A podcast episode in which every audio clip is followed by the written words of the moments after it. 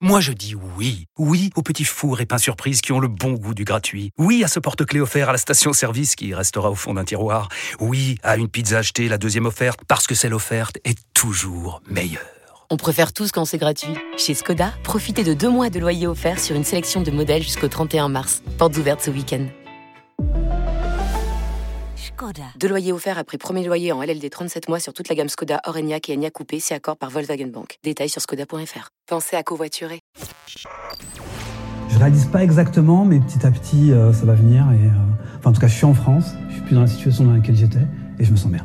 Bonjour, bienvenue dans ce nouvel épisode d'Expliquez-nous le monde, 10 minutes pour tout comprendre sur un fait d'actualité. Bonjour Nicolas Poincaré. Bonjour Pierre. C'est la voix d'Olivier Dubois que l'on vient d'entendre, libéré après 711 jours de captivité au nord du Mali. Le journaliste est de retour en France, un retour discret. Euh, comment les otages français sont-ils libérés? Dans quelles conditions? Est-ce qu'on paie une rançon? Et comment l'image de l'otage a-t-elle évolué? On vous explique.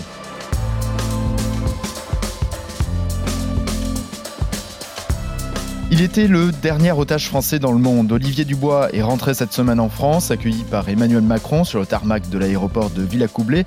Et avec lui, c'est tout un imaginaire de l'otage hein, qui ressurgit et des noms Guéquière, Taponnier, Chéneau, Malbruno, Florence Obna et des questions qui se posent toujours sur les négociations et les conditions de libération. Trois bonnes raisons d'écouter ce podcast avec vous, Nicolas. Alors, on va voir ce que l'on sait de la détention et de la libération d'Olivier Dubois. On va parler de la figure de l'otage en France. Ils sont beaucoup moins populaire ces derniers temps, on va se demander pourquoi. Et puis on va s'interroger sur les rançons. Avec le temps, on finit généralement par savoir qui a payé et combien. Expliquez-nous le monde. Un podcast RMC. Nicolas Poincaré. Pierre Courade.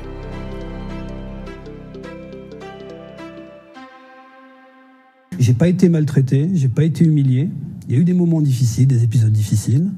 Mes conditions de détention étaient difficiles. La captivité dans le nord du Mali, dans la région de Kidal, c'est difficile. Voilà, Olivier Dubois qui témoigne au micro de Maris Burgot sur France 2. C'était mardi, juste après son retour en France, après quasiment deux ans de captivité, Nicolas. Oui, il n'a pas donné beaucoup d'interviews, hein, Olivier Dubois, depuis surtout en ce qui me concerne. J'en ai repéré deux, hein, celle que l'on vient d'entendre, euh, interrogée par Maris Burgot pour France 2. Maris Burgot, elle-même ancien otage. Et puis euh, une courte interview aussi euh, à son journal principal, son principal euh, employeur euh, Libération. Il, raconte dans, cette interview comment il a pris quelques jours seulement avant sa libération qu'il allait peut-être sortir. On est venu le chercher en moto, on l'a déplacé alors qu'il vivait sous des arbres depuis un temps fou, on l'a amené ailleurs. Il a retrouvé à ce moment-là un otage américain qui ne croyait pas qu'ils allaient être libérés parce que lui-même avait eu de faux espoirs plusieurs fois. Euh, Olivier Dubois, lui, croyait, il disait à l'Américain si, si, tu vas voir, on va sortir. Et puis, effectivement, au bout de quelques euh, jours,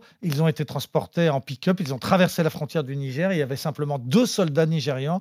On les a remis aux deux soldats nigérians qui leur ont dit un avion va venir se poser en plein désert. Un, avion militaire est venu euh, se poser, les a amenés à, Niamey. Et puis, on connaît la suite, hein, la joie de, la libération, le, le jet euh, français qui, vous ramène à, à, à Villacoublay et puis à Villacoublay le, les retrouvailles avec les proches après donc 711 euh, jours de, détention. Oui, en retour assez discret à l'image de, des conditions de détention hein, même d'Olivier Dubois. Euh, son nom ne disait peut-être pas grand-chose au, grand public, contrairement à d'autres figures du journalisme. Pourquoi l'image de l'otage a-t-elle changé à ce point? Pourquoi est-ce qu'Olivier Dubois est tombé presque dans l'oubli jusqu'à son arrivée à Paris très discrète? Avec euh, pas de discours, pas de euh, voilà, pas de pas d'effusion de joie comme on aurait pu voir euh, à d'autres dans d'autres circonstances. Oui, c'était très frappant effectivement la discrétion de, de, ce retour. On l'a vu simplement embrasser sa sœur et, son père. Emmanuel Macron était là, mais en retrait, n'a pas pris la parole. Et puis ensuite, pour les vraies retrouvailles, enfin les retrouvailles sans doute les plus importantes pour lui, c'est-à-dire avec sa femme et, ses deux enfants, eh bien ils ont choisi de le faire à l'abri des, des, caméras, ce qui est absolument leur droit, et on n'a pas assisté à ces, ces retrouvailles. Effectivement, ça contraste avec beaucoup de retours à Villacoublay. Moi-même, je suis allé plusieurs fois accueillir des, otages à, à, Villacoublay. Euh, je me souviens par exemple du retour de, euh, dans les années 80, du retour de Roger Hauck et Jean-Louis Normandin qui étaient revenus ensemble. Leur avion qui rentrait de Beyrouth, hein, ils avaient été détenus euh, deux ans pour l'un, un an pour l'autre au, au, Liban. Leur avion s'était posé en Corse exprès pour que Charles Pasqua, le ministre de l'Intérieur, puisse monter à bord pour qu'ensuite, arrivé à Villacoublay, eh bien, Charles Pasqua soit là à l'image otages. Et il avait demandé aux deux otages, il avait dit, écoutez, si vous pouvez être un à ma droite, un à ma gauche, et puis vous mettez vos mains sur mes, sur mes épaules, hein, et on descend tous les trois ensemble. Une mise en scène du pouvoir, hein, c'est ça. Charles Pasqua, ministre de l'Intérieur à l'époque. Et, et, et, Jacques Chirac, Premier ministre, était sur le tarmac pour les accueillir, et toutes les familles étaient là.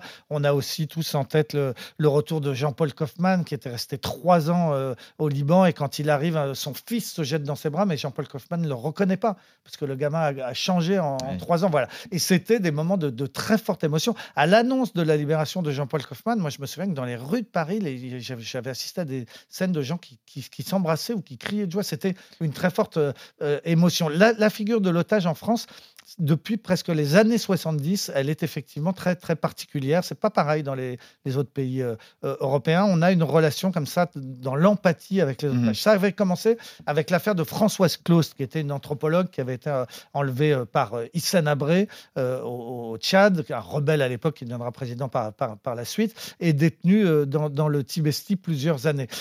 L'affaire avait eu un retentissement terrible. C'était la première fois. Raymond Depardon, le, le, le cinéaste les journalistes étaient allés sur place et avaient pu l'interviewer dans le désert et on avait vu cette femme en otage qui prenait la parole à la télévision. Ça avait créé une émotion euh, terrible. Ensuite, on avait envoyé le commandant Galopin, qui était un officier français qui était chargé de, la négocier.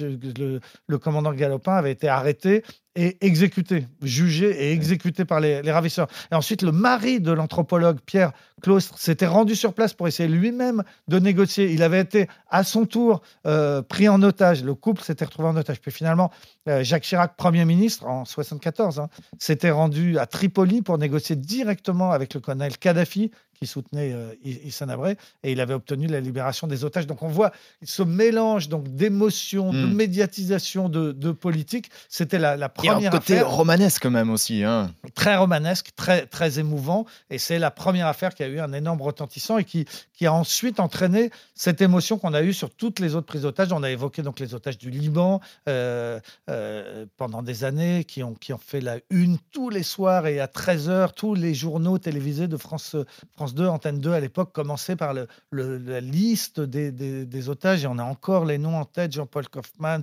Jean-Louis Normandin, Aurel Cornéa, Roger Hauck, euh, on s'en souvient encore parce qu'on répétait leurs noms tous les jours, tous les jours, ça c'était dans les années 80, et puis ça a continué comme ça jusqu'à, je dirais, euh, euh, jusqu'à l'époque jusqu'à la libération de Florence Omna, qui a été hmm. peut-être la dernière fois qu'on a eu un grand mouvement comme ça où tout le monde était dans l'empathie, tout le monde était ému parce que Florence était une fille formidable, on le savait, euh, parce que à son retour, elle a été extrêmement généreuse dans la sa façon de, de, témoigner, de remercier tous ceux qui l'avaient soutenu. Son nom, avec Mohamed, son, son, son traducteur, mmh. était sur toutes les mairies de France. On a énormément parlé, et ça a sans doute été la dernière. Après, il y a eu une bascule.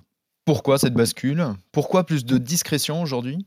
Alors, euh, après Florence Omna, l'otage suivant, euh, les otages suivants, c'était euh, Hervé Guéquier et, et, Taponnier, deux journalistes de France 3 qui avaient été enlevés en Afghanistan. Et là, effectivement, il y a eu un changement parce qu'à peine ont-ils été enlevés que du côté de l'Élysée et des militaires français en, en, général, et en particulier le chef d'état-major de Nicolas Sarkozy, tout le monde s'est trouvé d'accord pour dire que c'était un peu de leur faute et qu'il l'avait bien cherché. Euh, tout ça parce qu'en réalité, ça s'était un petit peu mal passé entre les journalistes de France 3 et Hervé Guéquer en particulier et les militaires français dans le reportage juste avant leur enlèvement. Ils avaient eu l'occasion de s'engueuler. Ce sont des choses qui arrivent entre journalistes hmm. et militaires. Ça n'avait pas beaucoup, beaucoup de sens, mais ils s'étaient engueulés. Les militaires français donc n'aimaient pas euh, Hervé Guéquer et dès qu'il a été enlevé, on a dit c'est de sa faute, ça va coûter très cher. On a même dit par la suite que des militaires français étaient morts à cause d'eux dans leurs recherches, ce qui n'est pas exact. Enfin bon, peu importe mais, mais vraiment, il y a eu une bascule et, euh, et on a vu. Et ensuite, quand il a fini par être libéré, 18 mois plus tard, eh bien, il y a eu de nouveau énormément de témoignages en disant qu'il ne vienne pas faire le barbeau, qu'il ne vienne pas, on a payé pour lui, ce qui est vrai. Mhm. Euh, on y reviendra sur les rançons. Mais, mais il y a eu une bascule sur Hervé Guéquier et depuis, eh bien, euh, depuis, les, otages français ne bénéficient plus de ce courant de sympathie et de solidarité de, la, de, la, part de l'opinion. Et puis, il y a eu ensuite la, la, dernière, avant Olivier Dubois, qui était Sophie Petronin, qui a aussi choqué parce que euh, elle, elle, est sortie en disant qu'elle s'était convertie à l'islam pendant sa détention, en ayant des mots plutôt favorable à ses ravisseurs. Et puis, à peine, euh, à peine libérée, elle est retournée là-bas. Alors, on s'est dit, ah, tout ça pour ça, on a, on a négocié, on a sans doute payé une rançon et elle retourne là-bas. Mais euh, voilà, donc Hervé Guéquière, Sophie Petronin ne sont plus des bons otages, comme on a eu Jean-Paul Kaufmann et, Florence Omna, qui étaient des, des, bons otages. On a aujourd'hui des Quasiment des héros. Voilà, ils étaient des héros, ils le sont beaucoup moins. Et Olivier Dubois, eh bien, il arrive après toutes ces séquences. Hmm. Et lui, ça a été l'otage discret dont on a effectivement peut parler pendant toute la, détention et qui a peu parlé après sa libération. Et ce qui reste discret dans toutes ces histoires, en revanche, ce sont les négociations. Est-ce qu'il y a comment ça se passe déjà euh, Est-ce qu'il y a des rançons? Ce sont des, questions qu'on se pose évidemment à chaque libération d'otages. À chaque libération d'otages, on se pose la question. Et, dans un premier temps, on ne sait pas. À l'heure où on parle, personne ne peut dire comment euh, euh, comment s'est négociée la libération d'Olivier Dubois et, et, pour quel montant. Il faut du recul pour pour savoir tout ça. Par exemple, on a su sur Hervé Guéquer et, Stéphane Taponnier de, France 3 que la France avait payé 10 euh, millions d'euros. Les, ravisseurs demandaient 5 euh, et, finalement les intermédiaires du gouvernement afghan proche de Karzai, le, le président, en avaient pris 5 de plus. Euh, il faut doubler quasiment la, somme. En, l'occurrence, en l'occurrence, effectivement, il y avait des intermédiaires qui avaient pris beaucoup. Hmm. On a, on a on a eu beaucoup de précisions aussi sur la négociation et sur les montants des otages d'Arlit, qui étaient donc sept otages français qui travaillaient pour Areva et Vinci, qui avaient été enlevés euh, dans les années 2013, je crois, entre 2010 et 2013. Une dizaine d'années, ouais. Voilà, 2010-2013 euh, au, Niger. On a fini par savoir, parce qu'il y a eu plusieurs négociations, des négociateurs qui se sont tirés la bourre entre eux, ce qui fait qu'ils ont fini par parler et à peu près tout raconter. Donc, ce qu'on a su, c'est que les trois premiers euh, libérés, qui étaient euh, une femme, épouse d'un des salariés, qui lui sera resté plus longtemps, mais une, femme et deux otages étrangers, un Togolais et un Malgache, donc les trois premiers, ont été libérés contre une rançon d'environ 15 millions d'euros qui a été payée euh, dans un premier temps par les entreprises, c'est-à-dire Areva mm. et, et, Vinci. Puis restait ensuite quatre hommes quatre Français. Et là, ça a été beaucoup plus long. Et là, il y a eu plusieurs négociateurs qui se sont euh, euh, succédés. Il y a eu des, des, des, difficultés avec le patron de la DGSE de l'époque qui ne voulait pas négocier, qui voulait payer moins, etc. Enfin bref, on a fini par avoir les, les montants et on a donné la somme de 30 millions d'euros pour ces quatre otages, qui fait un total quand même de 45 millions pour les, pour les sept. C'est euh, c'est beaucoup d'argent. En l'occurrence, la première partie, on a su, a été payée par, par les entreprises, employeurs. La deuxième partie, sans doute par l'État, puisque c'est de l'argent des fonds spéciaux de la DGSE qui d'après les négociateurs, ont été euh, amenés dans, dans, des grosses valises de billets à, Kidal, puis en plein désert et remises en, main propre. Donc voilà, là, on a eu les détails. On a su le montant, on a su qui avait payé, on a su euh, euh, comment ça avait été versé. Mais ce n'est pas, pas à chaque fois la même chose. Hein. Les otages de, de, de, Jolo, ils avaient été libérés aux, Philippines, hein, les otages de Jolo, qui étaient nombreux, des, touristes qui s'étaient fait enlever par les, le groupe Abou Sayyaf, ils avaient, ils avaient été élevés. C'est Kadhafi qui avait accepté de, mm. payer. On l'a su d'autres fois. C'est le Qatar qui a avancé l'argent, qu'on rembourse peut-être après. Mais enfin, Il y a des enjeux géopolitiques aussi qui, qui, rentrent, euh, qui rentrent en compte dans, dans ces libérations d'otages. Alors, et, et, voilà, et c'est à chaque fois, euh, et, c'est à chaque fois différent. Et Olivier Dubois, dans l'une de ses rares interviews, évoque même une sorte de barème par rapport à la nationalité de, de l'otage. Les Français coûtent si je puis dire, plus cher mm. qu'un Sud-Américain, qu'un Sud-Africain, mm. pardon. Il était avec un Sud-Africain aussi euh, euh, détenu.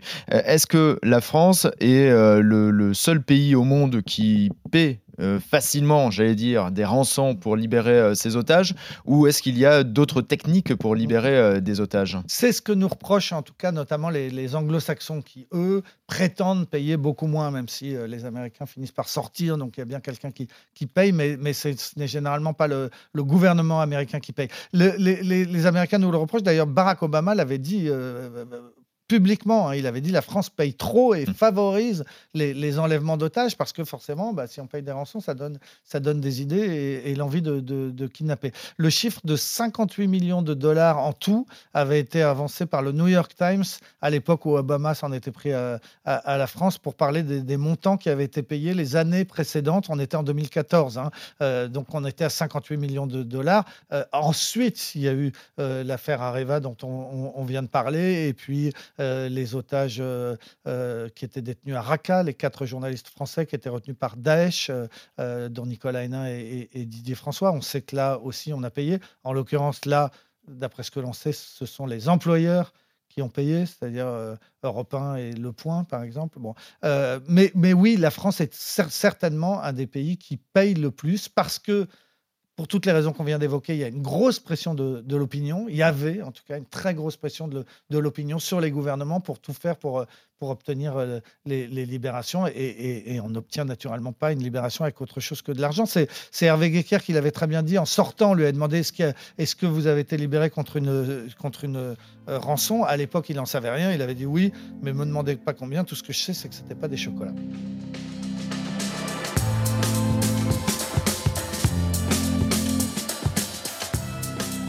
Ou bien il n'y avait pas que des chocolats dans, la boîte de chocolat. Merci euh, Nicolas, c'est la fin de cet épisode. Merci de nous avoir suivis. Si vous avez aimé, n'hésitez pas à en parler autour de vous et à vous abonner. Nous sommes présents sur toutes les plateformes et sur le site et l'appli RMC. On se retrouve la semaine prochaine. Merci Nicolas. À la semaine prochaine Pierre. Retrouvez Nicolas Poincaré dans Apolline Matin. Tous les jours à 6h20 et 7h50 sur RMC.